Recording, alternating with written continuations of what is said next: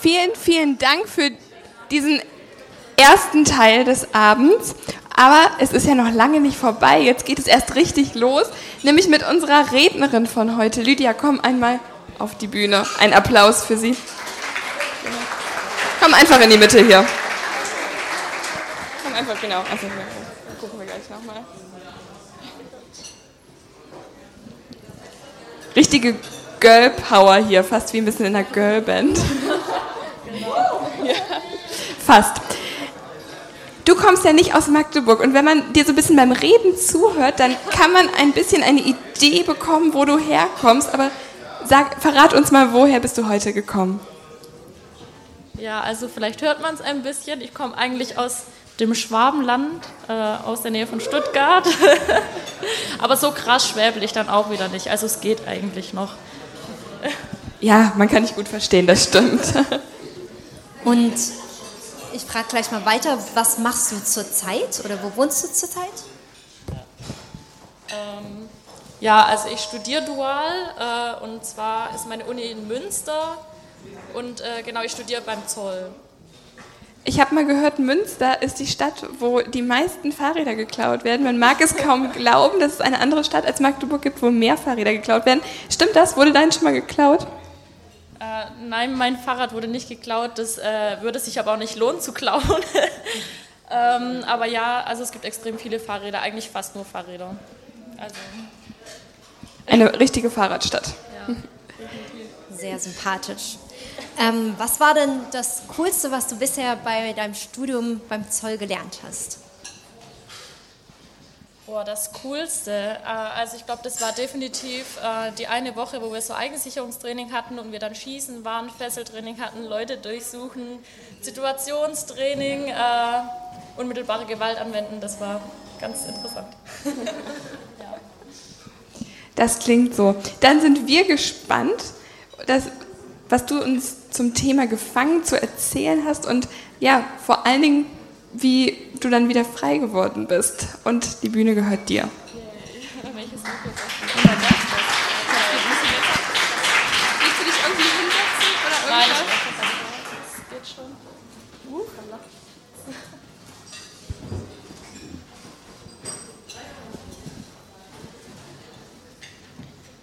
Okay. Ähm, also ich werde einfach nochmal ganz von vorne anfangen und einfach mal was zu meinem Hintergrund erzählen. Ich bin familiär in einer christlichen Familie aufgewachsen, habe zwei kleine Schwestern. Die eine ähm, Lea, die ist, wird jetzt bald 17.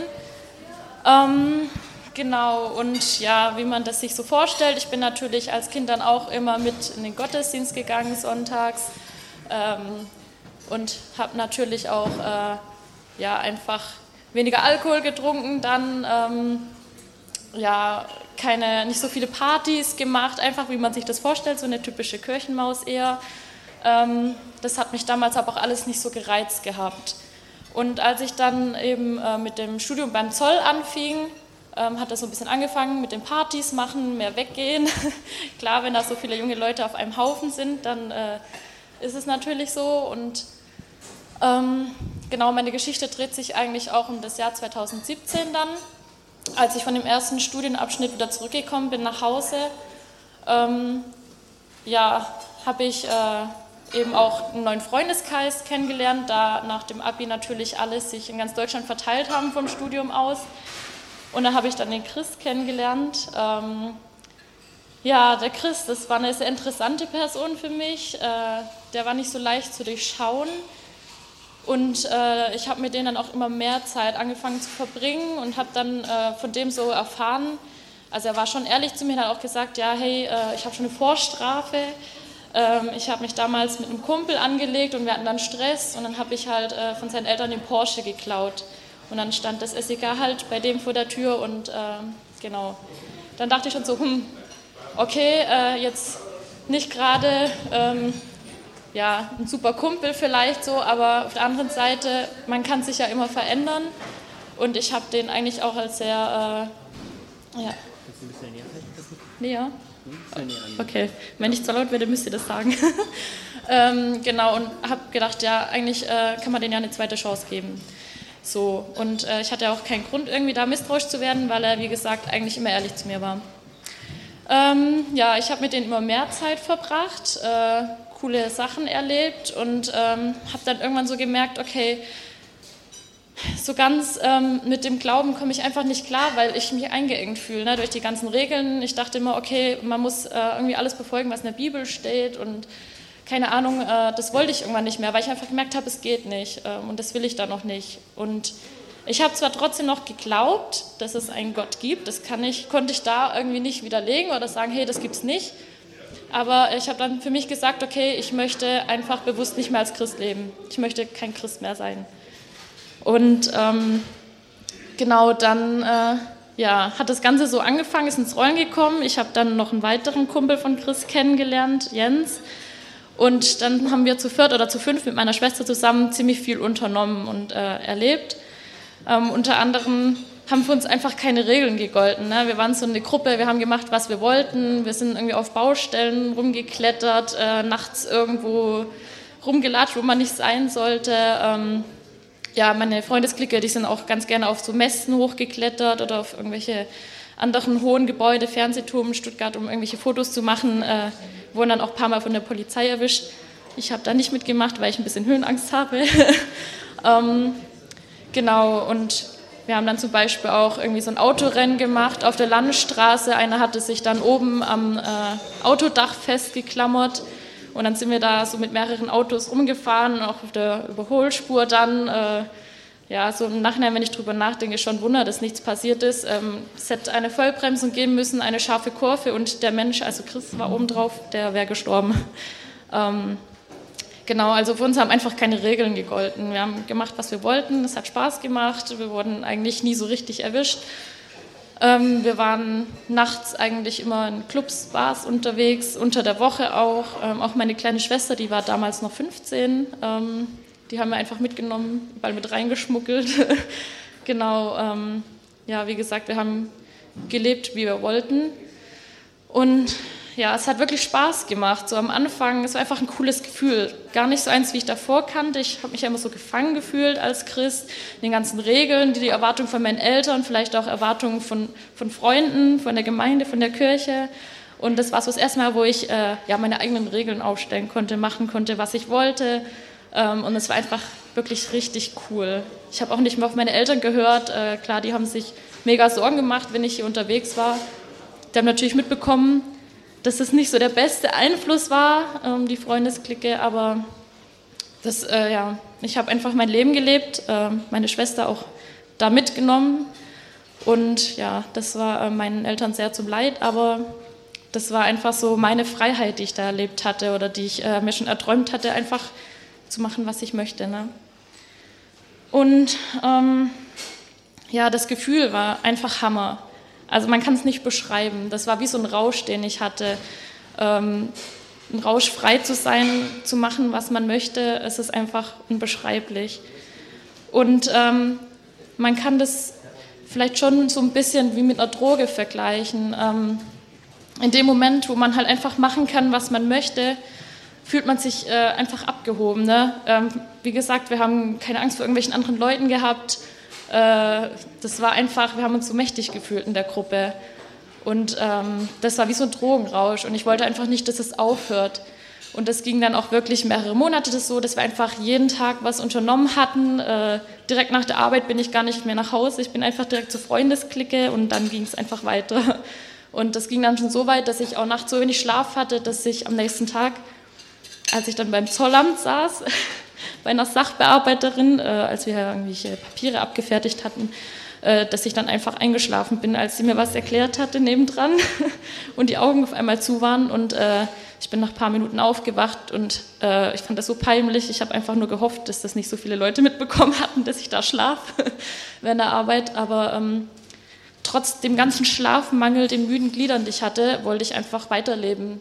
Äh, das, ich wollte nicht aufhören. Das war einfach so mächtig, das Gefühl, ähm, nicht mehr eingeschränkt zu werden, nicht mal von der Arbeit. Ähm, das war für mich das eigentliche Leben. Die Freizeit nach der Arbeit, mit den Leuten was zu unternehmen und vor allen Dingen das zu machen, was man möchte, das war einfach äh, ja, zu unglaublich. Und wie das auch bei einer normalen Droge ist, man hat einen Rausch, aber wenn der Rausch vorbei ist, dann fühlt sich der Alltag einfach äh, doppelt so schlecht an wie vorher. Und so ging es mir dann halt eben auch. Ähm, Gerade ähm, ja eben bei dem Jens, zu dem möchte ich nämlich näher was erzählen, der bei unserer Freundesklicke dabei war, der hatte auch ziemlich tiefe Abgründe, wie sich dann irgendwann herausgestellt hatte. Ähm, ja, der hatte halt eben auch viele Drogen in der Wohnung, illegale Waffen. Ähm, er hatte auch irgendwie ein Alkoholproblem. Der hat eigentlich fast jeden Tag getrunken, wenn wir mit ihm mitgefahren sind oder auch äh, ja, ziemlich irgendwo rumgekurft sind, ziemlich schnell auch, äh, war der eigentlich immer betrunken. Und man sagt auch immer, man sollte eigentlich zu keinem betrunkenen Fahrer einsteigen, aber das äh, war uns dann irgendwie auch egal, das hat einfach nur Spaß gemacht. Und ähm, darüber haben wir dann auch gar nicht nachgedacht.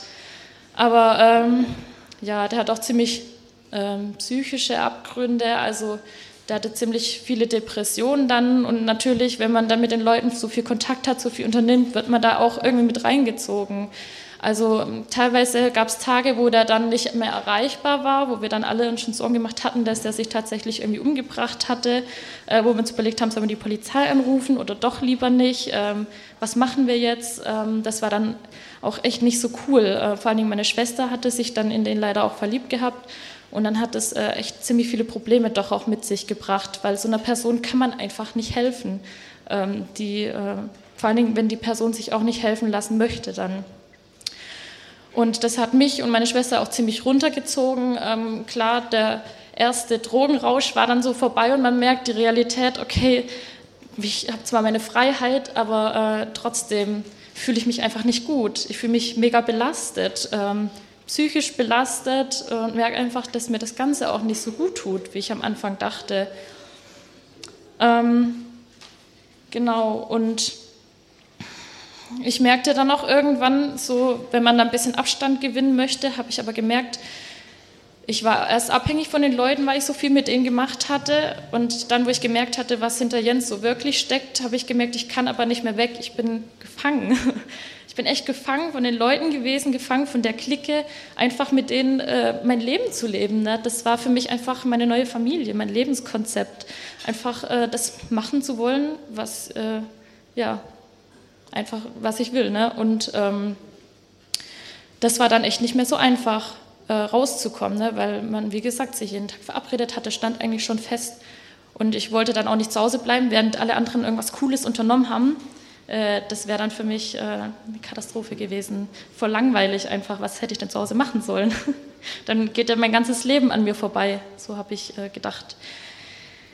Ja, äh, dann zu Chris. Ähm, ich habe ja schon gesagt, der hat eine ziemlich interessante Persönlichkeit gehabt. Äh, ich habe mit dem mich sehr viel unterhalten. Ich hatte auch das Gefühl, der ist echt ehrlich zu mir. Er, er ist ein ziemlich interessanter Mensch gewesen, weil er wenig Menschen an sich rangelassen hat. Also er hat eine komplette Mauer um sich herum gebaut ähm, und hat wenigen Leuten eine, seine verletzliche Seite gezeigt. Das liegt unter anderem auch daran, dass er ähm, einen krassen Familienhintergrund hat, den ich jetzt hier nicht ausführen möchte, weil das, glaube ich, sonst viel zu lange wird alles.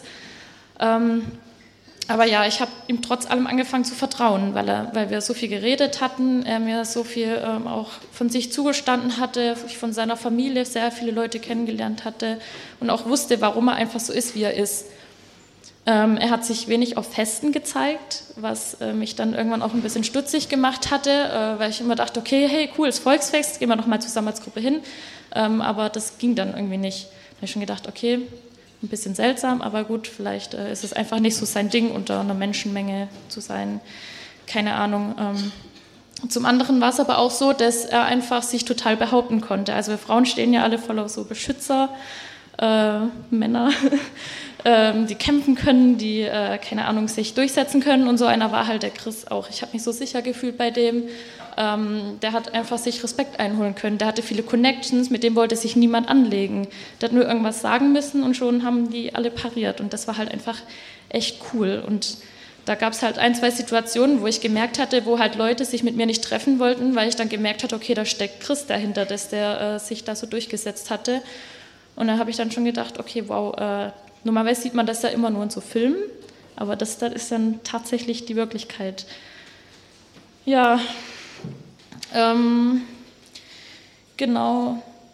Und dann kam halt natürlich irgendwann die Frage auf, mit Chris und mir, weil wir so viel Zeit verbracht hatten, wie sieht es denn mit einer Beziehung aus? Ähm, er hatte Gefühle für mich, ich hatte äh, auch Gefühle für ihn.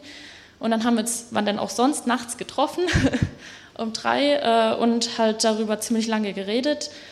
Ähm, und ich habe halt einfach gemerkt, wenn ich mich jetzt für Chris entscheide, dann gibt es kein Zurück mehr, weil ich dann immer mehr in seine Welt eintauchen werde und ich vielleicht auch zu schwach bin und mich dann komplett verlieren würde. Ähm, und ja, ich war dann halt einfach irgendwie unsicher. Und zum anderen wusste ich, dass es einen Gott gibt. Und ich wusste, wenn ich mich jetzt für Christ entscheide, dann gibt es auch echt keinen Weg mehr zu Gott irgendwie zurück, weil ich dann nicht mehr allein als Person bin, sondern in einer Beziehung stecke zu Christ eben. Und ähm, ja, auch so schwer es mir dann eben fiel, habe ich mich dann doch dagegen entschieden, auch wenn wir uns danach immer noch getroffen und geküsst haben natürlich, aber äh, ich wollte mich dafür einfach oder konnte mich auch noch nicht entscheiden, weil ich halt natürlich auch gemerkt habe, der Umgang mit den Leuten ist nicht der beste. Aber trotz allem habe ich irgendwie von alleine keinen Weg rausgefunden, weil das Gefühl der Freiheit, äh, machen zu wollen, was man will, einfach so mächtig war. Und trotzdem war ich gleichzeitig aber so oft traurig und habe geweint, weil die Menschen auch einfach so viel Schlimmes in mir äh, ja, ausgerichtet haben dann oder mich verletzt hatten. Ähm, das war echt uncool teilweise. Und ja, dann kam halt irgendwann die Wende. Ne? Ähm, meine Eltern haben dann irgendwann nicht mehr zusehen wollen, wie das weiterging, dass ich eigentlich nur noch weg bin, dass ich äh, eigentlich kaum noch lebe, sondern nur den ganzen Tag schlafe, weil ich so müde war. Und äh, sie auch keine Kontrolle mehr über mich hatten und ich auch einfach so psychisch fertig war, ähm, dass sie dann mich auf einer Freizeit angemeldet haben, auf einem Surfcamp, auf einem christlichen Surfcamp. Und äh, ja, ich dachte so, hey, ich bin 21, ich möchte das selber entscheiden.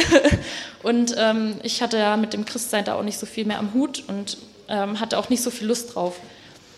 Ähm, ja, am Tag, wo ich dann dorthin sollte, habe ich zu meinen Eltern noch gesagt, hey, ich bleibe da, ich gehe jetzt zu Chris und sage, dass ich mit ihm zusammen sein möchte, äh, weil ich einfach nicht weg wollte von denen, ähm, weil ich so dran gebunden war. Äh, keine Ahnung, wie es dann dazu gekommen ist. Ich bin trotzdem gefahren zur Surfcamp-Freizeit. Ähm, es war ein super Programm dort, aber die ersten Tage waren für mich krasserweise wie so ein Entzug. Ne? Auf einmal gab es Regeln, äh, ich konnte nicht mehr das machen, was ich wollte. Es war echt wie so ein Runterkommen von einer Drogenabhängigkeit erstmal. Es war einfach alles langweilig.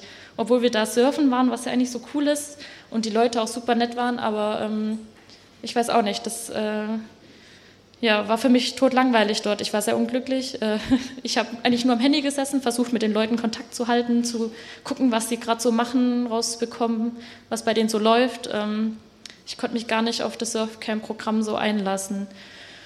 Und ganz zum Schluss äh, habe ich aber gemerkt, ich bin dann irgendwann ein bisschen runtergekommen von der ganzen Sache und habe gemerkt, okay, so kann es nicht mehr weitergehen in meinem Leben. Ich kann nicht äh, irgendwie so dahin leben, ähm, keine richtigen Perspektiven haben, äh, einfach nur noch machen, was ich möchte. Das macht mich kaputt, das macht mich innerlich kaputt. Und ähm, ja, ich habe äh, einfach nicht mehr gekonnt, habe mich dann an den Strand gesetzt und habe angefangen zu beten und habe gesagt, hey, Jesus, ich weiß nicht wie, ich kann einfach nicht mehr. Ich kann nicht mehr in der Situation sein, ich kann nicht mehr mit den Leuten umgehen. Du siehst, wie abhängig ich bin. Ähm, und ich kann von mir alleine aus da einfach nicht rauskommen. Ich habe dazu keine Möglichkeiten, selbst wenn ich wirklich wollte. Und ich habe ihnen das einfach so offen und ehrlich gesagt, wie es mir geht, ähm, dass ich auch nicht weiß, ob ich zu ihm zurück möchte. Aber ich habe einfach gesagt, ich kann das so nicht mehr und ich brauche einfach Hilfe. Ähm, es ist jetzt kein Wunder passiert von heute auf morgen dann, aber als ich dann wieder zurückgefahren bin, habe ich mich bei erst, äh, bei meinen Eltern erstmal entschuldigt, weil ich dann gesehen habe, wie viel ich eigentlich bei denen angerichtet hatte, ähm, wie verletzt die waren durch meine Aktion. Ich habe den Haushalt nicht mehr unterstützt, mir war es egal, wie es meinen Eltern ging. Es ging einfach alles nur noch um mich. Und es tat mir dann so leid. Ähm, und das war dann so der erste Schritt, dass ich mich bei ihnen entschuldigt hatte und äh, auch den Kontakt dann etwas eingeschränkt hatte zu der Freundesklicke. Ich bin dann auch wieder nach Münster gegangen für meinen nächsten Studienabschnitt und äh, habe einfach dann angefangen, auch an meiner Beziehung zu Jesus wieder zu arbeiten, der Bibel zu lesen. Ähm, und das Krasse war, ich habe dann natürlich mitbekommen von den Leuten, was noch so lief. Aber ähm, auf einmal hat mich das einfach gar nicht mehr berührt. Ähm, also ich hatte einfach auf einmal meinen Frieden. Egal, was ich von dem mitbekommen hatte, das konnte mir nichts mehr machen, mich nicht mehr in Unruhe versetzen. Keine Ahnung, wie das passiert ist, aber ich war auf einmal irgendwie frei. Von, von der ganzen Situation. Ich habe dann mitbekommen, dass äh, der Chris halt eben, während ich mit dem da was hatte, äh, der ist bei der Bundeswehr, dass er dann da halt äh, eine Affäre mit einer anderen gleichzeitig noch hatte. Und dann dachte ich mir so, okay, so viel zum Thema Ehrlichkeit, das ist echt uncool. Aber ähm, natürlich war ich enttäuscht, weil ich den Menschen komplett anders eingeschätzt hatte. Aber in dem Moment wusste ich einfach, das hat mit mir nichts mehr zu tun. Ich habe meinen Frieden, ich habe mein eigenes Leben zurück und ähm, das, ist, das Thema ist einfach abgeschlossen gewesen. Ich war nicht sauer, ich hatte keine Rachegedanken, nichts. Das war einfach komplett gut für mich. Und ich habe ihn dann auch in dem Moment einfach verziehen gehabt. Keine Ahnung, wie das geht, aber ähm, ich hatte einfach einen Frieden. Keine Ahnung. Dann äh, kamen noch weitere Sachen raus. Ich habe mitbekommen durch ähm, ein paar Infos, die ich mir dann so zusammengeräumt habe. Ähm, ja, Chris, sein Cousin, hat eine Bar oder einen Club ähm, bei uns in der Gegend und er ist halt auch Mitglied bei den Hells Angels. Und ich weiß, dass Chris ein paar Geldprobleme hatte eben auch und ähm, ich vermute, dass er halt ein Drogenkurier war dann und Drogen ins Ausland geschmuggelt hat und halt dann ziemlich viel Geld auf äh, einmal gemacht hatte dadurch. Und das war so der erste Punkt, wo ich auch dachte, ach krass, ich äh, habe den ganz anders eingeschätzt. Ähm, ich habe das dann nicht verstanden, warum er das jetzt gemacht hat, zumal ich auch beim Zoll bin und ähm, das natürlich nicht so ohne ist, ne? weil gerade die Leute, die tue ich eigentlich hier festnehmen und Ding festmachen. Ähm, ja, ich habe dann zu ihm auch gesagt, dass ich das nicht gut finde und dass ich damit auch gar nichts zu tun haben möchte, dass ich das nicht mitbekommen möchte, weil ich ansonsten theoretisch Infos weiterleiten auch müsste.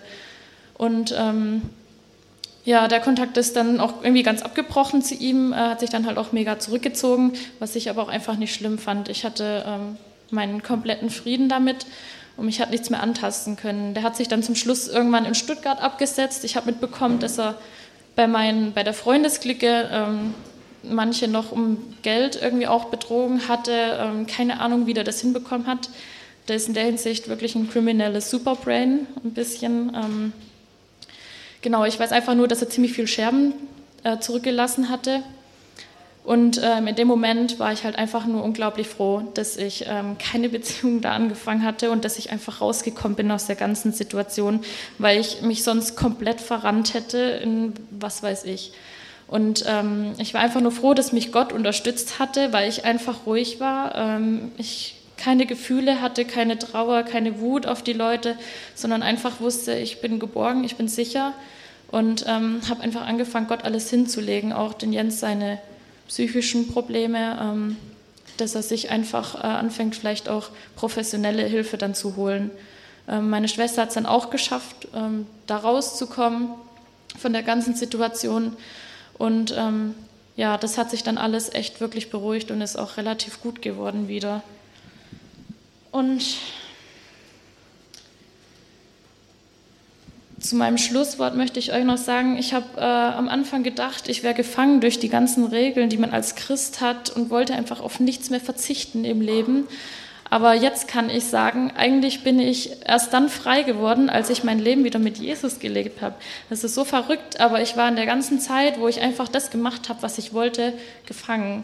Äh, gefangen von meinem eigenen Spaß, gefangen von den, den Süchten, dem Rausch, von diesen coolen Aktionen, vielleicht auch der Abhängigkeit von den Menschen. Ähm, ja, und das ist einfach Wahnsinn. Ich habe danach wirklich so eine Freiheit gespürt, die ich eigentlich immer gesucht hatte. Und wenn man bedenkt, dass ich die die ganze Zeit hatte und dann aufgegeben habe, ähm, um dann zu merken, dass ich eigentlich doch richtig war, ähm, ja, das ist auf jeden Fall eine krasse Erfahrung, die ich da gesammelt habe.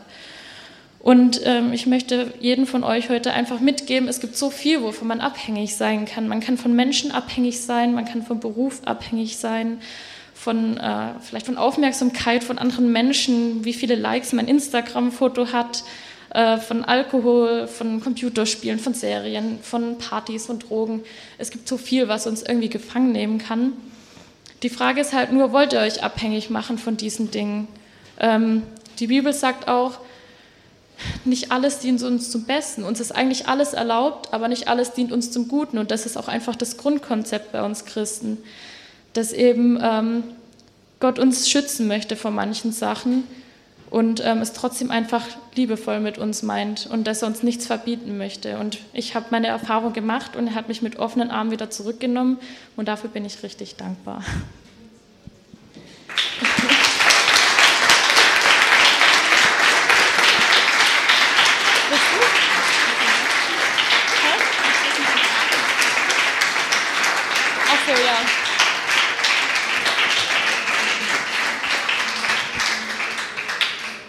Dankeschön, ihr wart gute Zuhörer.